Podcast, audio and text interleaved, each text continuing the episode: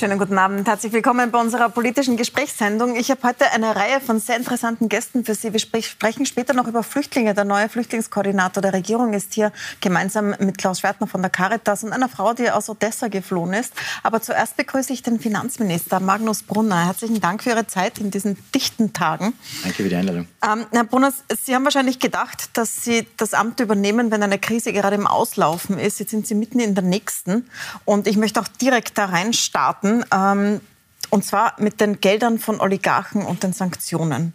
Es ist ja so, dass zum Beispiel Großbritannien Vermögen einfriert von Oligarchen. Äh, Italien hat eine Yacht beschlagnahmt, das werden Immobilien beschlagnahmt. In Österreich hört man da gar nichts. Wissen Sie als Finanzminister überhaupt, welche Oligarchen wo ihr Geld oder ihre Immobilien in Österreich haben?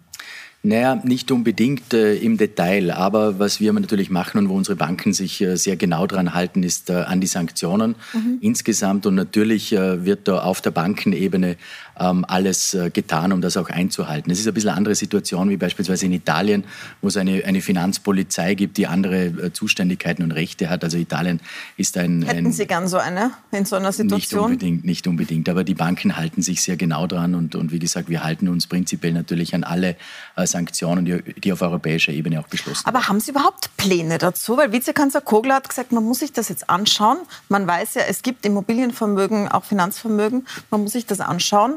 Aber bisher habe ich noch nichts gemerkt davon, dass man sich angeschaut hätte, was man da eigentlich überhaupt beschlagnahmen einfrieren könnte. Na, die Vermögenswerte werden natürlich von den Banken äh, eingefroren, das ist klar. Also, das aber nur das Geld quasi, aber die Immobilien? Das Geld und die, die Immobilien, da gibt es keinen Zugriff drauf. Also das ist schon, das ist alles im Laufen, das ist europäisch auch abgestimmt und koordiniert, aber nicht eben äh, wie in Italien gibt es bei uns keine Finanzpolizei, Polizei, die hingeht und sagt, jetzt ist es, jetzt ist es beschlagnahmt. Das haben wir nicht, diese Kompetenzen haben wir nicht, hat aber kein anderes Land außer Italien. Jetzt haben wir auch einen Manager und Unternehmer im Land, Sigi Wolf, der nicht nur für Deripaska Geschäftsführer ist, sondern auch Teilhaber bei einer Firma, die äh, auch Waffen für Putin liefert, für diesen Krieg jetzt. Warum ist der eigentlich nicht auf der Sanktionsliste? Ähm, kann ich nicht beurteilen, aber das wird eben auch auf europäischer Ebene äh, von der Kommission auch abgestimmt. Äh, wer raufkommt, wer nicht mhm. raufkommt, äh, da mischen wir uns in die eine und andere Richtung äh, nicht ein. Ähm, aber ja, das kann man natürlich fragen, warum, äh, warum er nicht oben ist und das wird die Europäische Kommission entsprechend zu beurteilen haben ähm, nimm, nimm, an und gehe davon aus, dass äh, wenn er Kontakte und wenn er engste Beziehungen zu Putin hat, dass er früher oder später raufkommen wird. Ja. Aber wird Österreich sich, es heißt ja, dass Österreich sich eingesetzt hätte, dass der Repaska nicht auf der Liste ist. Das ist aber nicht bestätigt. Aber wird umgekehrt Österreich sich einsetzen und sagen, wir hätten da jemanden, der gehört drauf? Es ist sogar bestätigt, dass sich Österreich nicht eingemischt ja. hat. Also das ist ein totaler weiß nicht, woher das Gerücht kommt, aber das stimmt natürlich nicht. Wir haben uns bisher weder in die eine noch in die andere Richtung eingemischt. Äh, man, das Außenministerium hat jetzt nachgefragt, warum der Ripaska nicht oben ist. Schauen wir mal, wie das ausgeht. Aber prinzipiell äh, halten wir uns natürlich eben daran, was die Europäische Kommission hier vorgibt und welche Personen äh, auf der jeweiligen Sanktionsliste sind. Jetzt hat er diese, haben die Sanktionen und überhaupt der Krieg haben ja umgekehrt große Auswirkungen auf Österreich. Das ist ja auch ein Rohstoffkrieg, der durchaus auch gegen Europa geführt wird. Jetzt schneidet schnalzen die Energiepreise in die Höhe. Das spüren die Menschen sofort an der Tankstelle und an der Stromrechnung, bei der Gasrechnung. Wenn man sich aber die Rohstoffpreise anschaut, dann sind die gar nicht so gestiegen. Also wenn man sich anschaut, wie ein Barrel Öl sich entwickelt hat, das ist wesentlich günstiger als äh, in der letzten Finanzkrise, wo aber der Benzinpreis viel niedriger war. Haben Sie eine Erklärung dafür, wieso das Benzin so viel teurer ist als eigentlich die Rohstoffpreise? Naja, die, die ähm, Ölpreise sind natürlich schon extrem gestiegen, aber sie sind auch wieder hinuntergegangen und darum ist es eine, eine Erwartungshaltung äh, getriebene äh, Preisentwicklung eigentlich, die wir haben. Also beispielsweise, als die ähm, Regierungschef in Paris letzte Woche gesagt haben, es gibt kein Embargo gegen russisches Öl und Gas, sind die Preise um 25 Prozent runtergegangen beim, mhm. beim Öl, bei diesem Brentöl, von dem wir äh, abhängig sind. Ähm, und äh, das zeigt, wie volatil auch die Märkte momentan sind und wie volatil die Preisentwicklung ähm, auch ist. Also äh, die Preise auch an der Tankstelle gehen jetzt natürlich auch wieder hinunter, sind hinuntergegangen, Gott sei Dank wieder auf unter zwei Euro. Äh, das ist gut so. Ein bisschen eine Verzögerung gibt es ja und der Vizekanzler hat das eh auch angesprochen, dass man schon genau darauf schauen muss, ähm, auch wettbewerbsrechtlich, wie das funktionieren kann. Genau, der meint ja, es, es könnte ja. da Preisabsprachen geben. Michael Lander von der Caritas war heute noch deutlicher. Der hat gesagt, da verdienen sich Energiekonzerne eine goldene Nase mhm. am Rücken der Menschen, die sich, jetzt, die sich nichts mehr leisten können. Ähm, welche Möglichkeiten haben Sie denn da einzuschreiten? Ähm, als Finanzminister wenig, aber die Bundeswettbewerbsbehörde mhm. und die Frau Wirtschaftsministerin, die dafür zuständig ist, äh, schaut sich das ganz genau an. Also das ist natürlich ein Thema, äh, muss man auch beobachten, weil wenn die äh, Preise, die Rohölpreise um 25 Prozent zurückgehen, muss es eigentlich an der Zapfsäule auch spürbar sein. Sie könnten allerdings schon noch einen Preis festsetzen als Regierung. Also Sie könnten auch sagen, so hier ist das Ende. Ähm, die SPÖ hat so einen Antrag gestellt, auch im Parlament. Ist das, äh, überlegen Sie sich das? Nein, überhaupt nicht, weil es einfach keinen Sinn macht. Es macht mhm. volkswirtschaftlich keinen Sinn und wir sehen das ja auch in Ungarn und äh, in Slowenien, wo das diskutiert wird, in Ungarn bereits äh, umgesetzt, in Slowenien auch. Und es macht keinen Sinn. Wir haben das gerade jetzt auf europäischer Ebene auch besprochen. In Ungarn sehen wir auch schon die Auswirkungen. Es kommt zu einer Verknappung von Diesel und Benzin. An den Tankstellen bekommt man nichts mehr. Es kommt zu Hortungen. Also das macht keinen Sinn. Die Slowenen machen es, weil in, einer, in einem Monat Wahlen sind. Also auch dort macht es keinen Sinn. Solche Price Caps, äh, wie man es äh, gescheit sagt, äh, ist, machen einfach keinen Sinn, weder volkswirtschaftlich noch, noch auch für die Bürgerinnen und Bürger nicht, weil es eben dann zu einer Verknappung führt. Also das ist der falsche Weg. Wir gehen andere Wege, die, wo wir versuchen, die Bevölkerung zu entlasten. Wir haben ein Paket auf den Weg gebracht, bereits in der Größenordnung von 1,7 Milliarden Euro. Das ist schon das von Ende Jänner, muss man dazu sagen. Ja, aber das, das wirkt jetzt eben erst im, im April. Das sind, das sind 300 Euro Teuerungsbonus, also der jetzt geforderte Teuerungsbonus äh, kommt, äh, ist beschlossen äh, und kommt äh, sozusagen jetzt mit Anfang April. Wir haben einen 150 Euro Energiekostenzuschuss ähm, als Gutschein. Interessanterweise jetzt auch auf europäischer Ebene wurde dieses Gutscheinmodell von vielen anderen Staaten jetzt kopiert. Also die Belgier machen einen Gutschein, die Deutschen machen eine Gutschrift, äh, die, die Portugiesen einen Gutschein, das ist interessant. Ähm, und wir haben natürlich noch den Ökostrom-Förderbeitrag und äh, Pauschale auf Null gesetzt, also ein Gesamtpaket, das sich durchaus sehen lassen kann. 1,7 Milliarden, da sind wir äh, sowohl was das Volumen betrifft in Europa ganz weit vorne und auch was die Geschwindigkeit der Umsetzung betrifft, weil diese Maßnahmen jetzt bereits ab April spürbar sind. Andere Staaten diskutieren darüber, ob sie es im Sommer dann machen.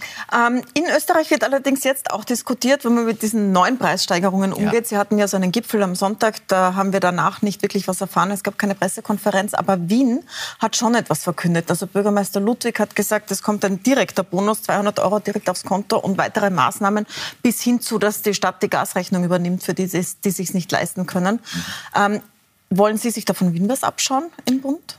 Nein, im Gegenteil. Wien, ich bin froh, dass Wien diesen Schritt jetzt auch gegangen ist, den wir ja schon vorher gegangen sind. Also man muss nochmal diese 1,7 Milliarden, das bedeutet für Wien, allein für Wien, für die Wienerinnen und Wiener, 350 äh, Millionen Euro. Aber das ist ja zusätzlich, was Wien jetzt verkündet ja, hat. Ja, das ist gut so. Ja. Das ist, bin sehr froh, dass die Bundesländer hier auch, weil es äh, auch was tun, äh, dass Wien jetzt auch was tut. Das ist wichtig, weil es eine gemeinsame Verantwortung natürlich zwischen Bund und Länder ist. Also ich bin sehr froh, dass Wien jetzt diesen Schritt auch geht. Ähm, es gibt auch Forderungen nach Senkung der Mehrwertsteuer auf Benzin. Das liegt dann direkt bei Ihnen. Das ist äh, Ihr Geld. Auch Mineralölsteuer wird gefordert. Ist das eine Möglichkeit? Sehen Sie das, dass man das temporär mal angreift? Ja, es geht jetzt um weitere Schritte. Sie haben das äh, richtig gesagt. Das 1,7 Milliarden Euro Paket war ein erster Schritt, aber jetzt müssen weitere Dinge äh, überlegt werden. Übrigens ist es nicht mein Geld, sondern das Geld der Steuerzahlerinnen und Steuerzahler, dass wir hier. Aber Sie sitzen an der Stelle, wo man sowas beschließen auch, könnte. Genau, nachhaltig, äh, äh, hoffentlich sorgsam mit dem, mit dem auch umgehen müssen. Äh, zu den Vorschlägen, die am Tisch liegen, ja, äh, hängt ein bisschen auch mit der europäischen Situation zusammen, weil es gibt Mindeststeuersätze in verschiedenen Bereichen, unter anderem bei der Mehrwertsteuer, auch Mehrwertsteuer ähm, auf, äh, auf Energie. Und äh, da muss man schon ein bisschen aufpassen in der Diskussion, dass man seriös bleibt. Also es ist nicht alles möglich. Äh, wir schauen uns aber natürlich alles an. Was möglich wäre, äh, ist, äh, die, sind die Energieabgaben, also auf Erdgas und auf Elektrizität. Da haben wir mehr Spielraum. Da könnten wir um 90 Prozent circa äh, runterfahren. Äh, würde ein Volumen von circa 600, 700 Millionen Euro noch einmal bedeuten. Das ist das eine. Ähm, auch die Mineralölsteuer ist natürlich ein Thema. Hier hätten wir, um auf der europäischen Ebene noch zu bleiben, ähm, und auf diesem Mindestsatz zu bleiben, mhm. die Möglichkeit, äh, Benzin um 15 Cent und Diesel um 8 Cent runterzufahren. Das ist auch etwas, äh, was man sich gut überlegen muss. Ähm, Mehrwertsteuer ist auch auf europäischer Ebene diskutiert worden, sind alle sehr zurückhaltend, weil wo fängt man an und wo hört man auf mit der Mehrwertsteuer? Also das ist ein bisschen ja, weil es ist ja nicht, nicht so nur die Energie. Also man genau. sieht ja jetzt auch, dass die Lebensmittelpreise schon anziehen. Liegt mhm. auch daran, dass Russland und Ukraine wichtige Exporteure sind, Weizen, Sonnenblumenöl und so weiter. Die Inflation ist jetzt schon so hoch wie seit 35 Jahren nicht. Wo haben Sie denn da Schrauben, wo Sie den Leuten helfen können? Ja, man muss da auch hier differenzieren. Also die Inflation ist das eine, ja, die macht, äh, macht natürlich große Sorgen, überhaupt keine Frage. Äh, das ist ein, ein globales Problem und ist stark getrieben natürlich auch von den Energiepreisen. Äh, und das ist eine geopolitische Situation, in der wir uns hier äh, befinden. Das ist eine Herausforderung weltweit und in Europa natürlich auch. Die Europäische Zentralbank, Präsidentin Lagarde war auch in Brüssel gestern, wir haben mit ihr darüber diskutiert, hat gewisse Möglichkeiten, wie man die Inflation eindämmen kann. Das ist eine europäische Frage. Äh, sie hat hier auch schon äh, gewisse Maßnahmen verkündet, beispielsweise, dass man äh, Anleihenkäufe zurückfährt als EZB. Das hilft sicher. Das ist das ein, die, eine, die eine Ebene. Was wir tun können in Österreich, ist eben die Entlastung äh, spürbar machen für die Menschen. Das ist dieses Paket.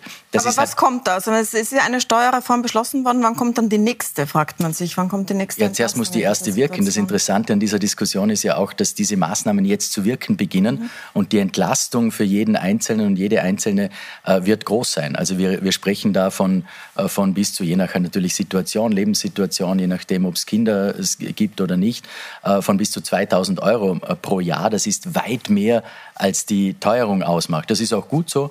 Äh, und wir werden weitere Schritte natürlich eben auch, wie vorher besprochen, diskutieren. Möstsenkung, Energieabgaben, werden wir schauen, was dann am Schluss rauskommt. Wichtig ist, glaube ich schon, dass jetzt die Maßnahmen, die wir bereits beschlossen haben, äh, wirken werden. Ab April, es wird den Energiekostenzuschuss, den Gutschein äh, geben im April. Es wird der Teuerungsbonus kommen im April, die 300 Euro für besonders vulnerable Gruppen. Also das wird erst jetzt kommen.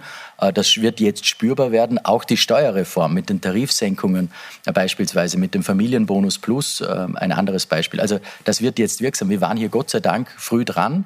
Äh, es wird nicht reichen schlussendlich und darum werden wir jetzt neue Maßnahmen, zusätzliche Maßnahmen zu den 1,7 Milliarden auch weiter diskutieren. Ich möchte zum Schluss noch eine Frage zum Untersuchungsausschuss und den aktuellen Entwicklungen in den Korruptionsaffären stellen. Es sind jetzt vier Ihrer Vorgänger, ähm, gegen vier Ihrer Vorgänger wird jetzt ermittelt in diesem Komplex, also gegen Pröll, gegen Löger, gegen Blümel, gegen Schelling jetzt auch ganz neu. Ähm, und man hat jetzt im Untersuchungsausschuss von einem Mitarbeiter des Finanzministeriums gehört, das Finanzministerium, das Kabinett ihres sei nicht in Lieferlaune. Ähm, müssen wir wieder fürchten, dass das Finanzministerium Unterlagen spät liefert, unvollständig liefert, erst auf letzten Drücker liefert? Nein, überhaupt nicht, sondern äh, wir haben, ähm, also seit ich Finanzminister bin, klare Richtlinien äh, erarbeitet, äh, auch gemeinsam mit dem Parlament, was zu liefern ist, was nicht. Und an das werden wir uns selbstverständlich halten. Jede, also jede Transparenz, die möglich ist, alles, was rechtlich möglich ist, werden wir selbstverständlich tun.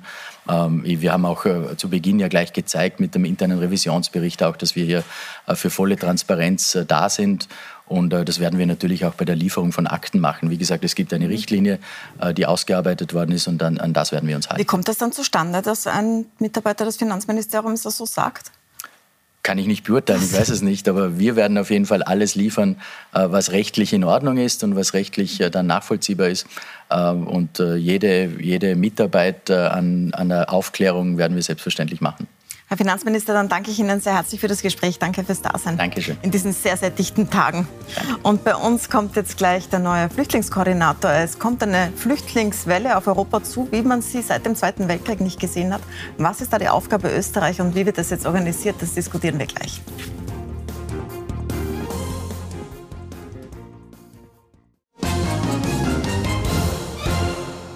Willkommen zurück bei unserer politischen Gesprächssendung. Wir sprechen über die Fluchtbewegung aus der Ukraine. Das ist tatsächlich die größte seit dem Zweiten Weltkrieg in Europa. Das heißt, da sind wirklich viele Menschen unterwegs. Welche Aufgabe hat Österreich? Wie läuft es in den Freiwilligen? Und vor allem, wie geht es den Leuten, die jetzt ankommen? Ähm, da, darüber spreche ich jetzt mit Olga. Sie sind gerade aus Odessa geflohen vor zwei Wochen ja. mit Klaus Schwertner von der Caritas in Wien, der viel von der Freiwilligenarbeit auch äh, koordiniert, die gerade notwendig ist, und mit dem neuen Koordinator der Regierung. Sie koordinieren alles, was mit Flüchtlingen aus der Ukraine jetzt zu tun hat. Herzlich willkommen, Michael Tackert. Schönen guten Abend. Olga, ich würde Sie gerne als erstes fragen, ähm, jeder kann im Moment so mitfühlen und fühlt mit Ihnen mit, so wie ist das, wenn man zusammenpacken muss und weg muss? Wie war denn das bei Ihnen? Wann haben Sie das beschlossen? Äh, eigentlich äh, am nächsten Tag des Krieges, also am 24. Äh, Februar, wurden wir von Explosionen geweckt und das, ich kann das ein, einfach nicht beschrei beschreiben, was wir gefühlt haben. Ja? Äh, und äh, den ganzen Tag äh, habe ich daran äh, gedacht, was ich tun soll. Soll ich äh, vielleicht ausreisen oder nicht?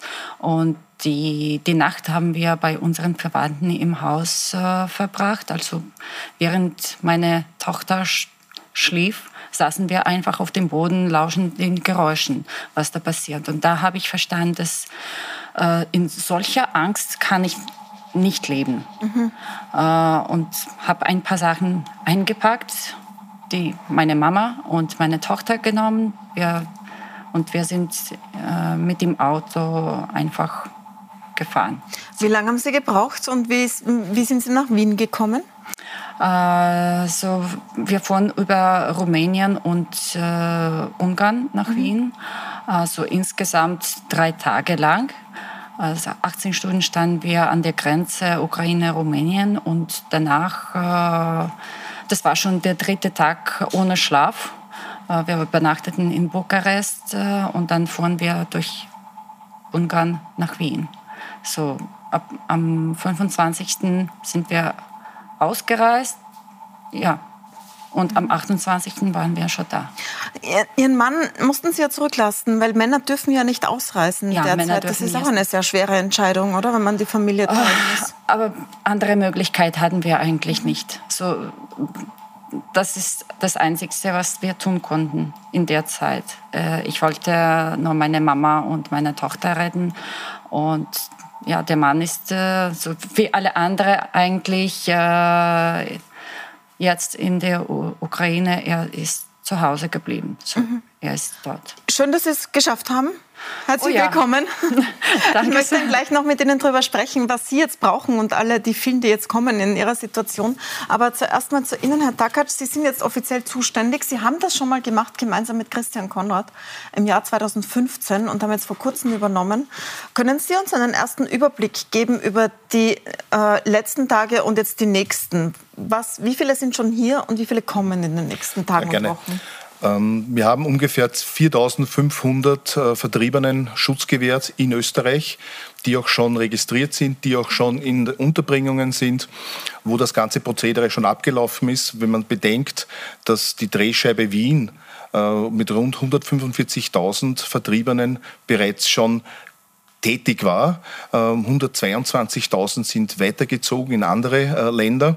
Und ein, ein, Teil davon hat sich äh, selbst Unterkunft beschafft, beziehungsweise ist bei bekannten Verwandten untergekommen.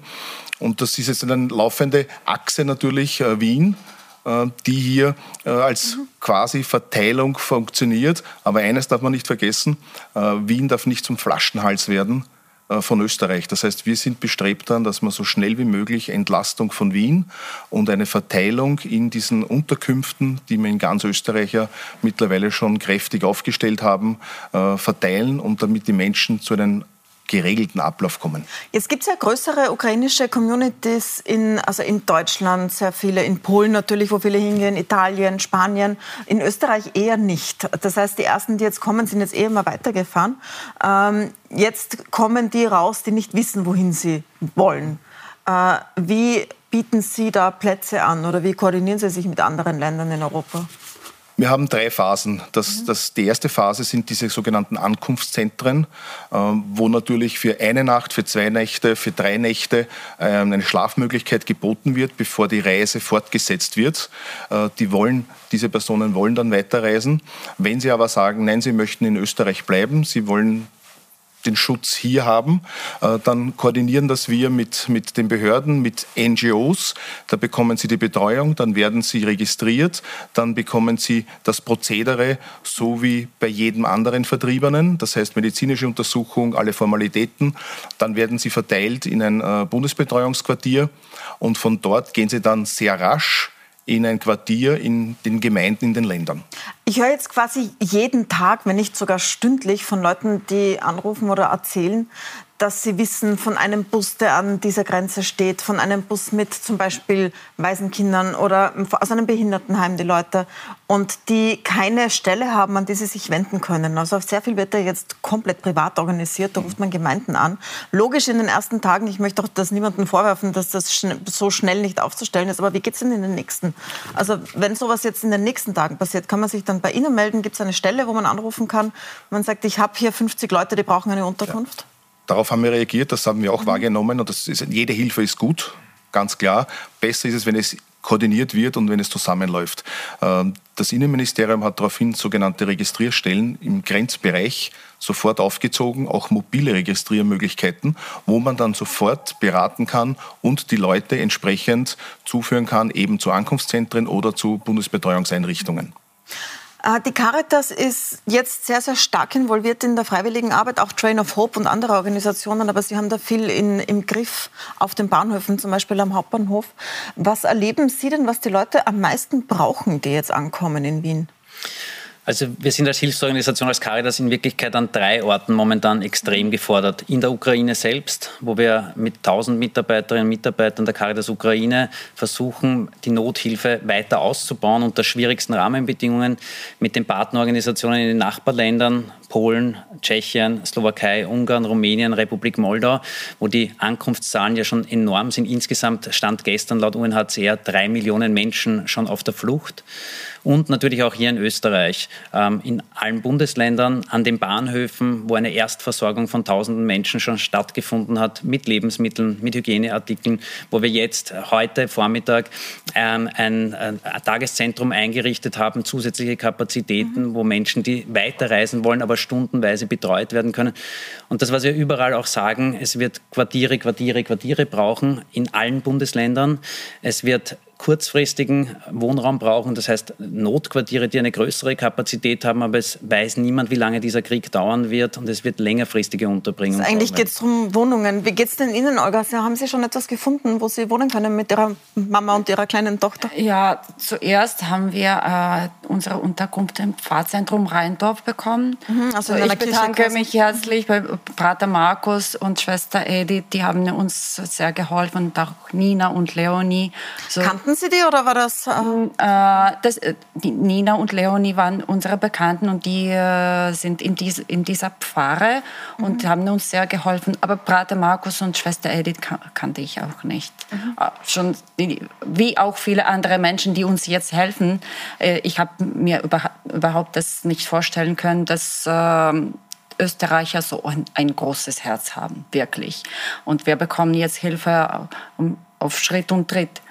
Schön, das ist schön zu hören. Ja. Wie geht es Ihrer Tochter? Hat sie schon Anschluss? Äh, bei den Kindern ist, sie, ist es äh, viel leichter wie, als mhm. bei den Erwachsenen. Also wegen der Sprache ist es natürlich nicht so schnell und nicht so leicht für sie, Freunde zu, zu finden. Aber trotzdem ähm, hoffe ich, dass das bald wird schon alles in Ordnung sein. Sie, sie geht ab Montag äh, in den Kindergarten und dann hoffentlich wird sie schon wirklich glücklich sein.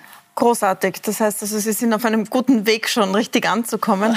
Herr Dakac, es ist etwas, viele kommen ja, sowohl die, die kommen, als auch die Leute, die jetzt helfen, glauben ja, dass es in ein paar Wochen vorbei sein wird. Davon können wir nach derzeitigem Stand eigentlich nicht ausgehen. Also es äh, man hofft natürlich, dass es schnell vorbei ist. Sie hoffen das sicher am meisten. Sicher hoffen wir. Wir, wir, haben das äh, auch nicht gedacht, äh, dass, ja. dass sowas einmal passieren kann. Aber wahrscheinlich wird man einen langen Atem brauchen und es kommen ja auch jetzt so Leute, Sie haben es erwähnt, die in Moldawien sind zu Hunderttausenden, die werden dort auch nicht ewig bleiben können, direkt an der Grenze, wenn sie nicht schnell zurück können. Wie stellt man denn diesmal sicher, dass der lange Atem da ist? Wir erinnern uns an 2015, die Hilfsbereitschaft war sehr groß und hat auch gehalten, aber die Stimmung ist gekippt, ziemlich schnell einmal.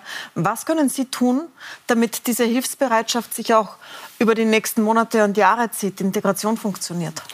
Also wir haben auch vorher schon gemeinsam gesprochen, der Herr Schwerten und ich, und eines steht ganz fest, also wir haben es nicht in der Hand, diese Krise. Wir sind hier selbst äh, getrieben, aber wir können eines machen, aus den Erfahrungen aus 2015, 2016 schöpfen.